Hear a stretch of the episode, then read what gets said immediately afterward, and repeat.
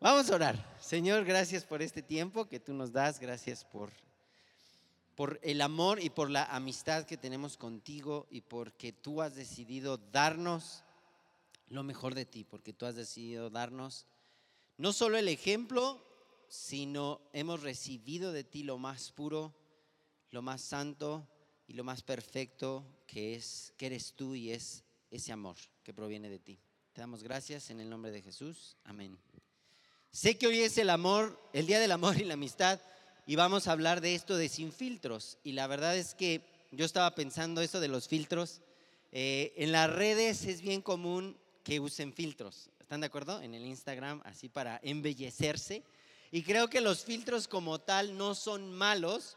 Por ejemplo, cuando hablamos necesitamos filtro, cuando expresamos una opinión necesitamos un filtro. El problema de los filtros es cuando en lugar de embellecer algo, lo encubren. Ese es el problema. El problema es cuando estoy todo chinguiñoso, eh, todo sin bañarme y me pongo el filtro de las pestañas y así súper acá, ya me pongo así como aquí despertando en la mañana, así, así, saliendo de la cama, ¿no? O sea, el problema del filtro es ese. El filtro es bueno si se usa correctamente, el filtro es malo cuando se usa para encubrir algo. Y el amor es un filtro también. El amor es un filtro que funciona de una sola manera. Cuando nosotros tratamos de encubrir algo a través de nuestro amor, ya lo echamos a perder, ya no sirve. Cuando una amistad tiene filtros para encubrir intenciones del corazón, ya valió porque ya no funciona. Ya, ya dejó de tener el propósito por el cual existe o por el cual fue incluso hasta creado. ¿no? Entonces, hoy quiero hablar acerca de un amor sin filtros un amor y una amistad y voy a, a pesar de lo que diga, esté enfocado a la amistad y el amor, no lo pongamos únicamente hacia una pareja. ¿Me explico? Hacia el amor de una pareja. Puede ser el amor de un papá hacia su hija y su hijo, o de una mamá hacia su hija y su hijo, o sus hijos y sus hijas. Eh, el amor que tenemos como amigos. Y este amor es universal y este amor es aplicado para todo y es el amor verdadero. ¿Cuántos quieren un amor verdadero? Que digas, ah, yo quiero no solamente recibirlo, yo quiero dar un amor verdadero. Y ese único amor verdadero, obviamente, les voy a decir, y esto lo voy a estar a lo mejor repitiendo muchas veces, y puede que suene raro, pero denme chance. Este amor verdadero no es algo, más bien, este amor verdadero es alguien y no es algo que alguien hace. Ese alguien es Dios. Dios es amor. Y es algo bien tremendo. Primera de Juan 4:8 nos dice, el que no ama no ha conocido a Dios, porque Dios es amor. A ver, todos digan conmigo, Dios es amor. Y esto es bien tremendo y lo podrá, y, cuántos han escuchado esto? ¿Cuántos llevan una vida escuchando esto? Todos tenemos una vida escuchando esto. Ahora, lo más increíble es que todo lo que Dios da proviene de quién es Él. Entonces, ¿qué es esto? Que Dios no ama. Otra vez. Dios no ama. ¿Dios qué? Es amor. Toda su persona. Yo soy, yo soy hombre. Gracias a Dios. Ajá. Y espero ser muy hombre. Ahora, yo no, yo no puedo hacer hombre. ¿Me explico? Yo soy hombre, yo no, yo no hago hombre. Por raro que suene la palabra, hasta suena mal. ¿Están de acuerdo? hasta suena mal. ¿Por qué? Porque yo soy un hombre, yo hago lo que hace un hombre, todo lo que yo hago sale de lo que hace un hombre, ¿están de acuerdo? Hasta cuando voy al baño y hago pipí, también. Entonces, es lo mismo con Dios. Dios no te da un amor como una partecita de su corazón, que, ay, bueno, está bien, los humanos son bien chafas, bien malos, pero está bien, les voy a dar un poquito de mi amor. Ahí les va. ¿Me explico? No, cuando Dios da su amor, Dios se da completamente. Él mismo se derrama y se deja venir con todo. Eso es como funciona, así es como funciona su misericordia, su gracia, su amor, su todo lo que Él es, todo lo que Él da proviene de quién es Él, ¿ok? Es lo más difícil que voy a decir de toda la conferencia. Todo lo demás está más sencillo, ¿ok? O bueno, toda esto que vamos a hablar. Ahora, si Dios es amor, Y, y Él nos da completamente su persona. Y nosotros queremos dar o recibir ese mismo amor de Dios, ¿qué tendríamos que hacer? Exactamente lo mismo. Darnos a nosotros mismos en todo lo que somos. La única forma de aprender y dar el amor de Dios es dándonos a nosotros mismos. No es dar una partecita de lo que siento como una emoción hacia alguien. Si yo amo a mi esposa, yo tengo que darme a mi esposa, tengo que dar mi ser a ella. Ella es mi esposa, la que está aquí, la más guapa de aquí, del salón. Paulina, uh, mamachita chula. Yo tengo que darme todo hacia ella si quiero aprender y, quiero dar ese amor verdadero que proviene de Dios. Ajá, porque Dios está en mí. Ahora, la gran pregunta aquí, la pregunta del millón es, ¿cómo amar de esta manera? ¿Cómo amar de la forma en la que Dios ama, dándonos y entregándonos de forma práctica? ¿Cuántos quieren saber? ¿Sí? Como tres. Bueno, ustedes tres iban. No, no es cierto. ¿Cuántos quieren? Todos. Muy bien. Ahora, vamos, voy a hablar cuatro puntos muy sencillos de lo que encontramos en la palabra. Número uno es dando lo mejor siempre. Dando lo mejor siempre. Juan 3:16 dice, de tal manera amó Dios al mundo que envió a su Hijo unigénito. Entonces, primero Dios amó y luego dio lo más valioso del cielo. Dios amó al mundo, Dios nos amó a nosotros, Dios amó a la creación de tal manera que dio lo mejor que el cielo tiene. Y lo mejor que el cielo tiene es Jesús. Dios ama, Dios da lo mejor de sí. ¿Por qué? Porque Jesús y el Padre pues son uno. Y el Espíritu, los tres, son uno. Entonces, cuando yo doy mi amor, tengo que dar lo mejor que tengo. Y lo que no es lo mejor que tengo, para eso me sirven los filtros. Para eso me sirve el filtro. Cuando no puedo dar lo mejor que tengo de mí, entonces uso un filtro. ¿Cuál filtro? Este filtro del amor. Este filtro del amor de Dios, viéndolo a Él, viendo su ejemplo, a lo mejor hay algo de mí que se llama impaciencia, y los que me conocen bien saben que sí, soy bastante impaciente. Lo mejor de mí es, es ser amoroso y afectivo y abrazar y dar besos, pero hay otra parte de mí que es enojona, muy enojona y desesperada. Entonces, por una parte tengo lo mejor de mí que lo doy con todo y la parte que no es tan buena tiene que ser pasada y filtrada por Dios y por su amor y por lo que he recibido de Él con respecto de esto de mí que he recibido de, la, de, de, Dios, lo mejor de Dios hacia mi impaciencia, perdón, gracia, misericordia. Y ese es el filtro que utilizo para, no para decir, ay Paulina, es que yo te amo mucho aunque te pegue. No, no le pego a mi esposa, ¿eh? más bien ella me pega a mí, pero no, no es cierto. a veces, sí, no, no es cierto. ¿Me explico? O sea, hay cosas de mí, hay cosas de nosotros que son lo mejor que podemos dar y lo que no es el filtro de lo que hemos recibido del amor de Dios cuando se ha derramado sobre o cuando Él se ha mostrado a mi vida en esas áreas que sé que no son las mejores. Y entonces soy filtrado, yo no, entonces aquí el asunto del filtro es que yo no estoy poniendo el filtro, sino yo estoy siendo filtrado por Él.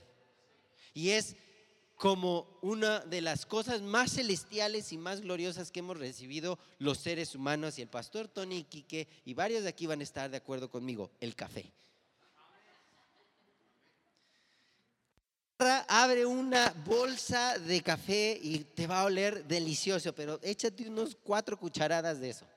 Intenta tragarte unas cuatro cucharadas de café. A ver si puede. ¿Cómo estaría? Sabroso, rico, delicioso. No, hombre, para empezar la mañana, cuatro cucharadotas de café. ¿Verdad que no se puede? Ese café, para que suelte lo mejor de sí, tiene que ser filtrado. Y ese filtro, ese proceso del filtro es el amor que recibo de Dios para que después yo lo aprenda, lo grabe en mi cabeza, lo grabe en mi corazón y al rato que se me salga el carnal que traigo adentro, pueda acordarme de cómo he sido filtrado y cómo Dios me ha filtrado a mí en ese amor, dando lo mejor de Él hacia mi vida. Por lo tanto, tengo que aprender a dar lo mejor de mí a otros, porque Dios amó y Dios dio lo mejor. Y lo mejor es Jesús. Y este punto nos lleva, este, esta declaración nos lleva al segundo punto. Con amor verdadero. Dios nos dio a Jesús, ¿sí o no? Y Jesús es amor. Ajá, como la canción de Los Ángeles Azules. Jesús es el amor, Jesús es el amor. No, es cierto. Así no va la canción. Esa es mi versión cristiana. Con amor verdadero. Ajá. Ahora, este amor verdadero tiene algunas características. Este amor verdadero que es Jesús, el amor de Dios en la tierra, en tu vida, en mi vida, tiene unas tres características. Juan 14, 6 nos dice, a Jesús hablando, yo soy el camino, la verdad y la vida. Nadie viene al Padre si no es por mí. ¿no? Entonces, estas tres características aplican para nuestro amor. Nuestro amor es un camino, nuestro amor es verdad o debe ser verdad y nuestro amor es vida. Ajá o debe ser vida, porque eso es el amor que recibo de Dios. Cuando Dios, ¿alguna vez Dios te ha dado un jalón de orejas? A mí sí, casi siempre, por eso estoy tan orejón. Ah, y es más, hasta las tengo puntiagudas porque es donde me agarran así. Y aún cuando Dios te da un jalón de orejas, a través de un líder, a través de tu esposa, a través de un amigo, a través incluso a veces hasta de nuestros hijos, Dios nos pone unos muy buenos jalones de orejas, es con amor es llevándonos a la verdad. Es mostrándonos un camino que nos conduce a Él, aunque yo a veces estoy yéndome para acá y Dios viene en su amor y me dice, hey, estás haciendo mal esto y me exhorta y esa verdad me hace corregir y me muestra un camino a través del ejemplo de Jesús que produce vida en algo que a lo mejor estaba muriendo en mí. Entonces mi amor puede, el amor que Dios nos da puede producir en otros vida. Puede producir que algo que no tenía esperanza, algo que se estaba terminando, que ya estaba en la última reserva, a lo mejor yo encontré una iglesia sobre Avenida Aguascalientes 2017 que trajo vida otra vez a mi espíritu cuando la vida que yo creía que había en la iglesia se estaba terminando en mí. Porque hubo alguien que nos recibió con amor, porque hubo alguien con amor genuino, sin un filtro, pero un amor filtrado por Dios, que me dijo, ven. Y produjo una vida en mí. Como cuando mi hija es desobediente y tengo que corregirla. Y puedo corregirla diciéndole, bueno, no voy decir nombres para no quemar a ninguna de mis hijas, pero casi lo digo, ¿verdad? Y le digo, niña, eres una desobediente, nunca haces caso, haces lo que quieres. ¿Me explico? Ah, otra vez. Niña.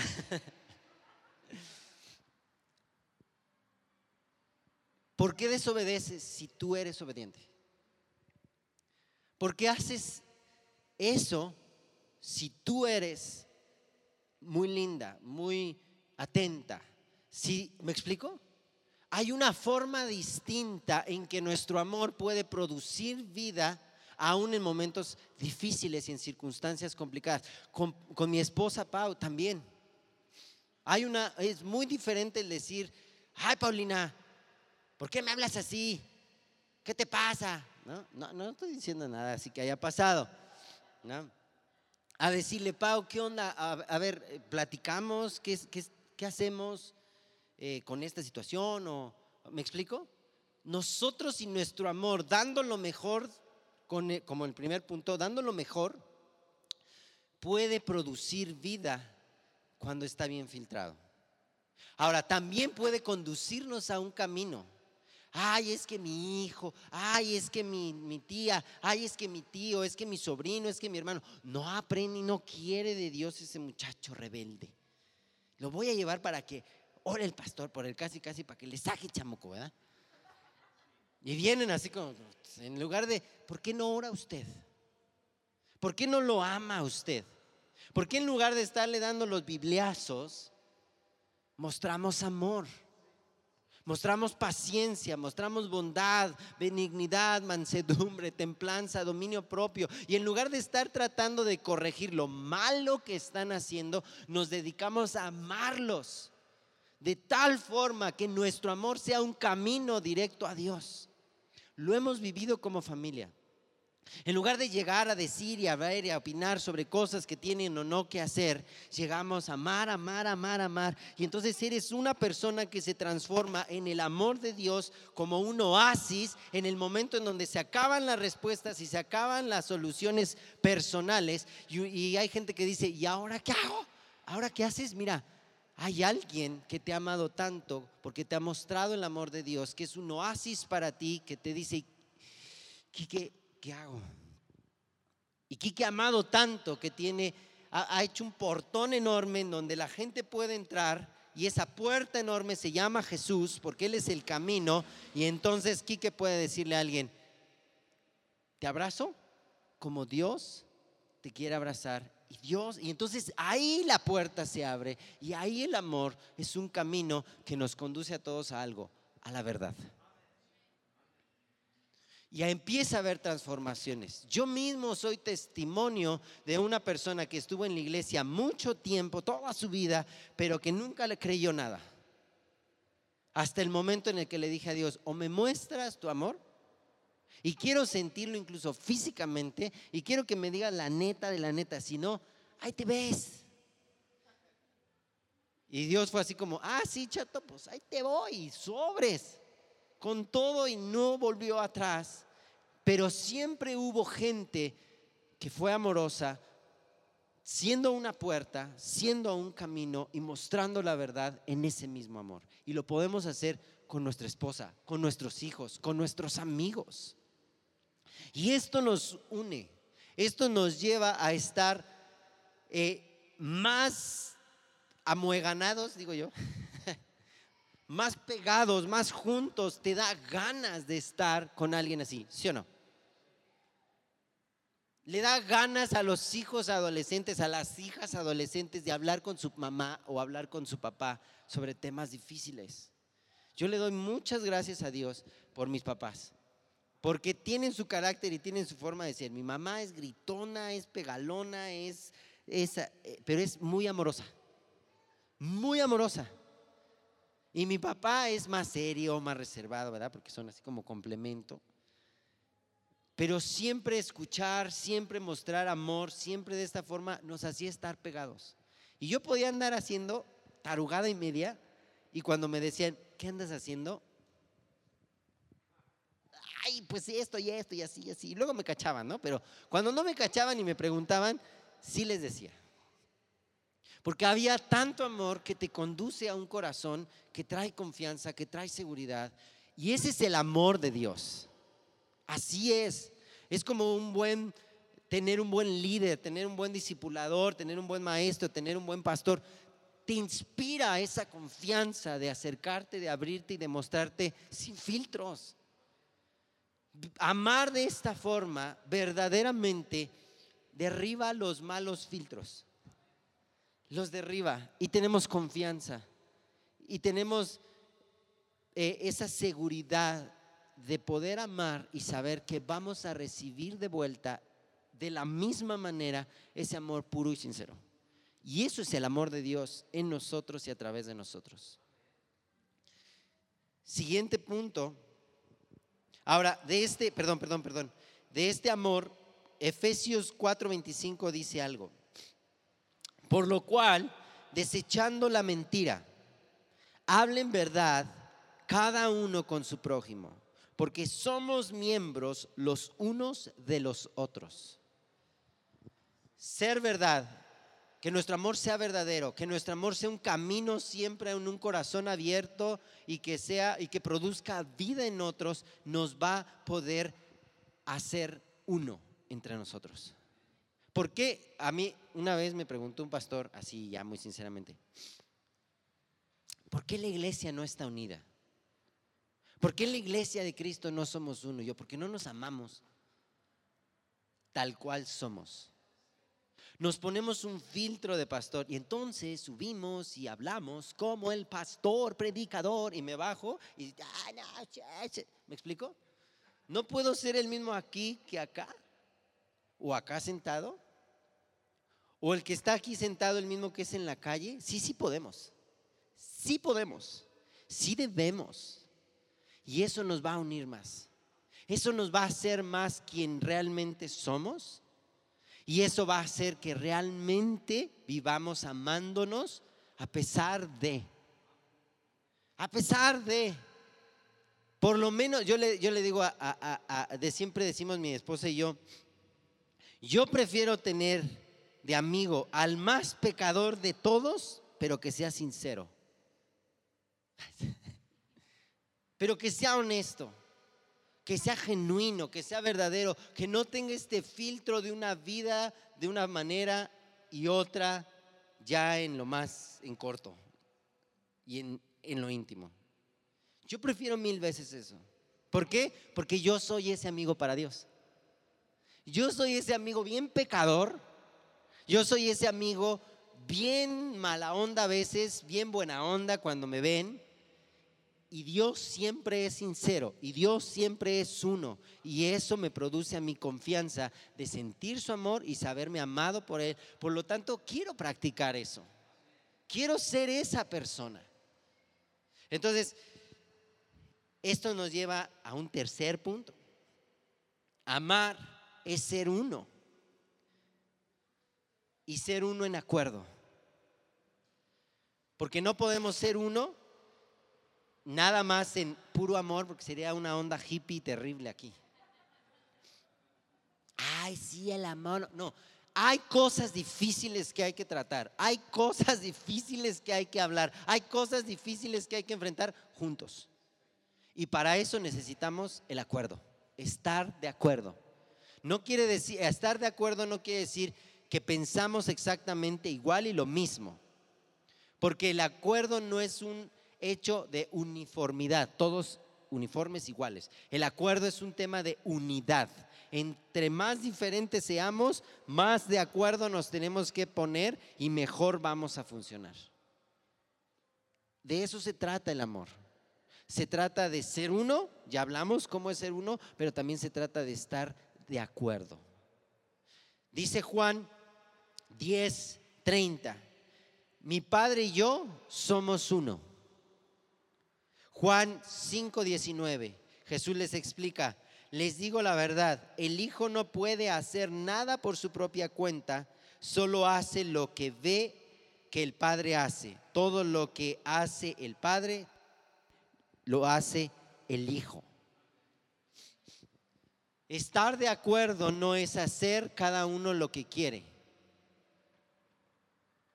Estar de acuerdo es qué vamos a hacer juntos. ¿Qué parte nos te toca a ti? ¿Qué parte me toca a mí? Y esto no es, suena matrimonios, pero es matrimonios, es amistad, es con hijos, es con amigos, con hermanos, con primos, con tíos. Practiquemos el acuerdo entre nosotros y nos vamos a amar mejor y más fácil. No quiere decir que sea súper sencillo, ya se va a dar inmediatamente. No, no va a ser así. Toma tiempo ponerse de acuerdo. Es un, es un, es, experimentar, es prueba y error muchas veces. Eh, el acuerdo es prueba y error. A los únicos que le sale perfectamente y divinamente es a Dios, es al Padre, al Hijo y al Espíritu Santo. A ellos sí les sale divino y hacen unas cosas tremendas. Génesis 1.26. Hagamos al hombre.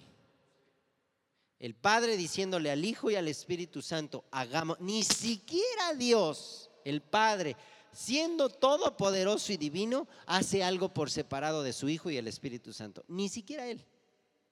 Ni siquiera el Hijo hace algo por separado de su Padre y del Espíritu o el Espíritu de su del Padre y del Hijo. Siempre están en acuerdo. Ahora, ¿qué onda con esto del acuerdo? El acuerdo es poder. Dite a ti mismo, el acuerdo es poder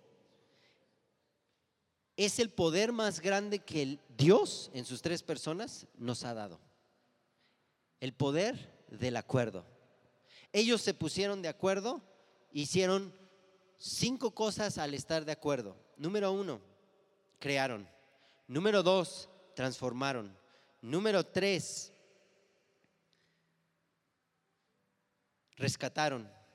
Número cuatro, salvaron. Todo, son cuatro, perdón, dije cinco, son cuatro. Todo estando de acuerdo. Cuando yo me puedo poner de acuerdo con mi pareja, cuando yo me puedo poner de acuerdo con un amigo, cuando yo me puedo poner de acuerdo con mi hija, con mi hijo, bueno, no tengo hijos, ¿verdad? Pero ¿quién tiene hijos? Cuando yo me puedo poner de acuerdo con mi pastor, con un líder, ese mismo poder de crear, transformar, rescatar y salvar está en nosotros, en cualquier circunstancia. Y no se necesita una gran revelación para entender esto. ¿Cuántos matrimonios o parejas aquí han tenido un apuro económico? Amén, ¿no? No, no, amén, no, no. Lo reprendemos, Satanás. Pero ¿cuántos lo hemos tenido? Todos. ¿Cuántos de aquí, hombres, a los hombres, a los hombres, has estado en este, un apuro económico que no has dicho? Ahora, ¿cuándo se solucionó? Cuando nos pusimos de acuerdo. ¿Cuándo o, cómo se está solucionando? Cuando nos pusimos, cuando yo le dije a Pau, Pau, la neta, híjole, es que debemos esto y esto y esto. Y Paulina así de, ¿y por qué no me habías dicho? Y yo, es que no te quería preocupar. Y nada pasó, y nada se solucionó. Y entonces juntos dijimos, y, a ver, y ahora, ¿y qué hacemos? Y ese, ese acuerdo de qué hacemos produjo salvación de nuestra economía. Ese acuerdo de qué hacemos produjo una respuesta, trajo vida, transformó la situación. Claro, pues nos tuvimos que apretar así el cinturón y comer frijoles un año, pero se solucionó y llegamos a la libertad porque estuvimos de acuerdo. Y algo que estaba produciendo desgaste en nosotros, porque nunca había dinero y por qué nunca hay dinero y por qué no alcanza y por qué siempre padecemos. Y eso, en ese desgaste se acabó lo que se estaba consumiendo para ahora saber y estar de acuerdo y conscientes de qué estaba pasando. Y es una forma, y solucionarse, y es una forma de amarnos. Estar de acuerdo es una forma de amarnos. Ay, es que el, el hermano la hermana rebelde que no quiere, el hijo rebelde que no quiere, estemos de acuerdo en decir, vamos a orar por él. Y cada vez que lo veamos, aplicando lo que ya dijimos antes, vamos a amarlo. No le vamos a andar predicando, echándole el bibliazo en la cabeza. Vamos a amarlo. ¿Cómo estás? ¿Cómo andas? ¿En qué te puedo ayudar? ¿Qué te puedo servir? Y dándole siempre lo mejor. Ya estoy como yendo para atrás, ¿no? Porque nuestro, el poder de este acuerdo transforma cualquier circunstancia, pero más allá nos une y nos muestra el corazón de Dios sobre esa circunstancia. Cuando oramos, cuando oramos, cuando hablamos, cuando nos ponemos de acuerdo, Dios va a poner su sentir.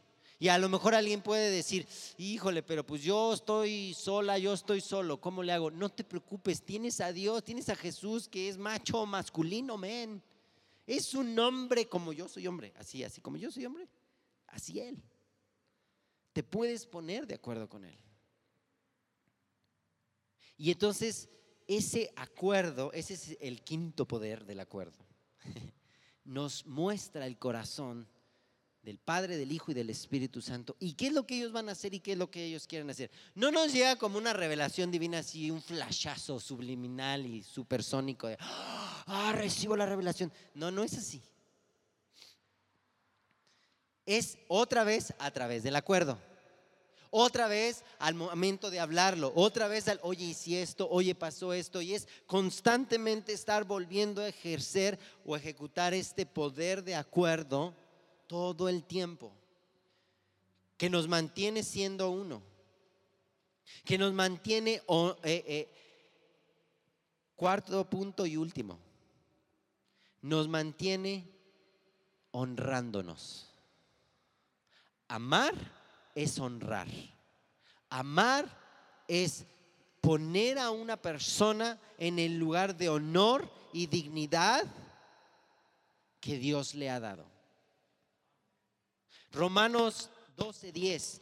Ámense unos a, otros, perdón, con afecto genuino y deleítense al honrarse mutuamente. Yo no puedo amar, yo no puedo decir que amo a mi esposa si la maltrato y no la honro y hablo mal de ella o digo cosas que no debería yo de estar diciendo. Por muy chistoso que pueda parecer en una predicación, prefiero decir que yo soy el malo y que ella es la buena. Pero en mi casa estoy provocando y quiero sostener una atmósfera donde nos honremos porque nos eh, eh, porque em, reconocemos la dignidad y el lugar que Dios nos ha dado, sin importar que nos conocemos bien. Porque nadie me conoce mejor que mi esposa. Nadie conoce mejor mis peores y más bajos momentos que ella. Y el hecho de que ella me honre tratándome con la dignidad que Dios me da y en la imagen que Dios, de, eh, de, acuerdo a la imagen que Dios tiene de mí, me sana, me restaura. Levanta esa parte fea que no me gusta sin filtrar y entonces Dios la usa a ella o Dios me usa a mí hacia su vida para filtrarnos unos a otros en ese acuerdo, en ese darnos lo mejor, en ese eh, hablar palabras de vida, eh, tener una conducta de, que, que sea un camino que nos lleve a la verdad de Dios. ¿Me explico? Porque tenemos la gran, impresionante revelación que yo encontré haciendo este punto. Dios nos ha honrado haciéndonos sus hijos, dándonos la mejor herencia del cielo, que es dándonos a Cristo, perdonándonos, dándonos amor incondicional y lo máximo de todo, entregando su ser por nosotros y a nosotros. Así es como Dios nos ha honrado. Entonces, ser cristiano es ser imitador de Jesús. Y Jesús constantemente nos está honrando. Cantamos, yo soy quien dices que soy. Todos tenemos nuestra definición de quién somos. Y siempre la definición de Dios va a ser mejor. Porque la definición de Dios es una obra terminada, una obra perfecta. Una obra hecha en su imagen y en su perfección. Y, Dios nos honra todo el tiempo recordándonos quiénes somos en Él y quiénes somos para Él. Por lo tanto, nosotros en este lugar, en esta congre por lo menos, generemos un epicentro de honra en donde podamos reconocernos no con un filtro adulador, porque eso sería mentira. Y ahí ya se pudrió la cosa. ¿Están de acuerdo? Sino vivamos una cultura, vivamos una atmósfera donde cada vez que nos hablemos sean con palabras de honra y dignidad. Yo sé que por naturaleza los mexicanos somos carrilleros, nos gusta la carreta, nos encanta tirarle así como que, ¿me explicó? Y es cotorreo, y es buena onda, y está chido porque somos, ¿quién, es, ¿quién somos los mexicanos? ¿Sí o no? ¿Cuántos son así? Yo sí soy así, la neta. Quique un buen. y es parte de nosotros, pero hay una línea, ¿estás de acuerdo? Hay un punto en donde ya sabes que ya, eso ya no quedó. Y en ese punto que a lo mejor a veces nos pasamos, sigámonos honrando y una honra puede ser pedir perdón o decir, sí, no, me pasé de lanza, ¿no? Ay, discúlpame. Una cultura humilde, sencilla, que puede levantar a otros, no para adularlos, porque uno se da cuenta, ¿no? ¿Te ha pasado alguien que, que dices, este nomás quiere hacer la barba y te cae gordo? ¿Sí o no? Y así como que dices, no es genuino, hay algo ahí detrás que como que, como que quiere algo. Y no te da confianza, ¿no?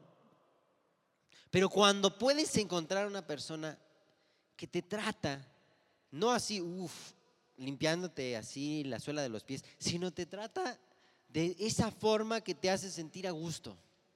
Te da, su trato te da la confianza de ser quien eres. Eso es amarnos.